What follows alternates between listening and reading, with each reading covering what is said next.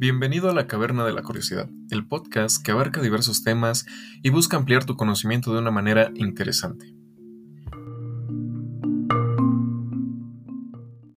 Y bueno, empezamos el primer capítulo con el tema de Imperio Romano y adentrándonos a curiosidades que quizás no sabías, pero hoy, hoy vas a saber.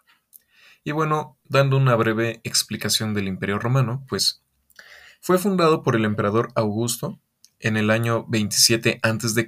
y duró hasta el 476 después de Cristo, dándonos un total de 503 años. Bueno, eh, el idioma que predominaba era el latín, su religión era el politeísmo y el cristianismo, y el gobierno era autocrático. Y bueno, empezando por las curiosidades del el Imperio Romano, hay uno en particular que me llama mucho la atención y es que la toga solo podía ser utilizada por hombres libres. Aquellos que no eran ciudadanos lo tenían prohibido. Inclusive los romanos desterrados tampoco podían llevarla, esto a que hacía deshonra al pueblo romano y ser un desprecio para ellos.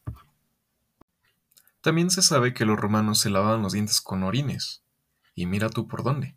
Los orines de Hispania eran muy cotizados, y bueno, se envasaban en ánforas precintadas y eran repartidos por el imperio, y todo esto tiene una explicación química y científica.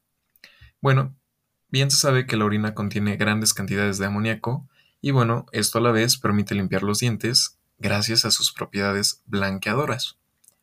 ¿Te puedes imaginar cepillarte los dientes con orina? Todos alguna vez hemos escuchado el verbo fornicar. Bueno, pues fornicar proviene de fornices, que eran las celdas donde las prostitutas recibían a sus clientes en el Imperio Romano. Así es.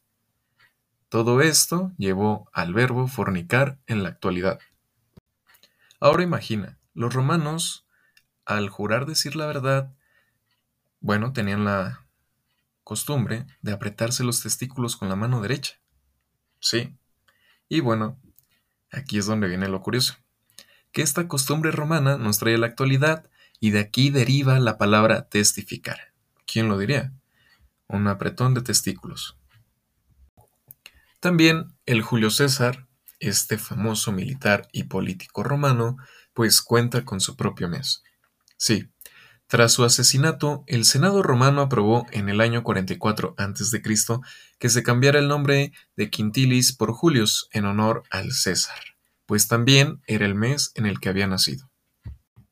¿Y cómo olvidar el amor? Pues claro, los romanos tenían tres tipos de besos. El ósculum, que se daba en la mejilla y usualmente se utilizaba entre amigos.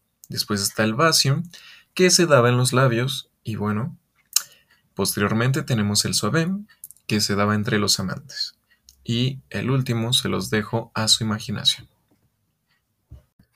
¿Cuál es el origen del día de San Valentín? Bueno, la tradición de celebrar el Día de San Valentín se remonta al año 270, época en la que Roma estaba gobernada por el emperador Claudio II.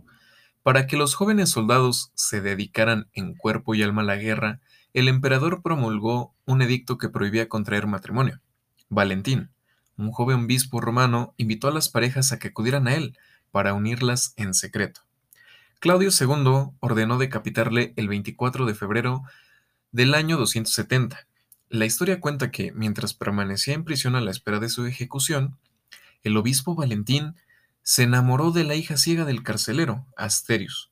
Milagrosamente la joven recobró la vista y antes de ser ejecutado le mostró el célebre mensaje de despedida de tu Valentín.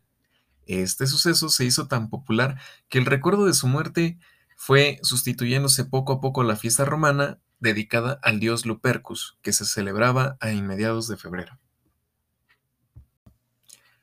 En la noche de bodas, si el marido no podía llevar a cabo el coito porque tenía problemas de erección, pues éste se llevaría a cabo con una estatuilla de madera del dios Priapo.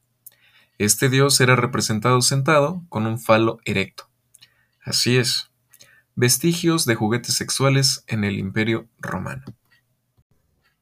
Acto 1, acto 2, acto 3. Así es. Los espectadores al estar en las obras de teatro, pues pedían que hubiera escenas de sexo. Así es. Y bueno, claro, los actores pues no ponían ninguna objeción y pues llegaron a representar hechos mitológicos como las violaciones de Júpiter. Vaya, asombroso, ¿no?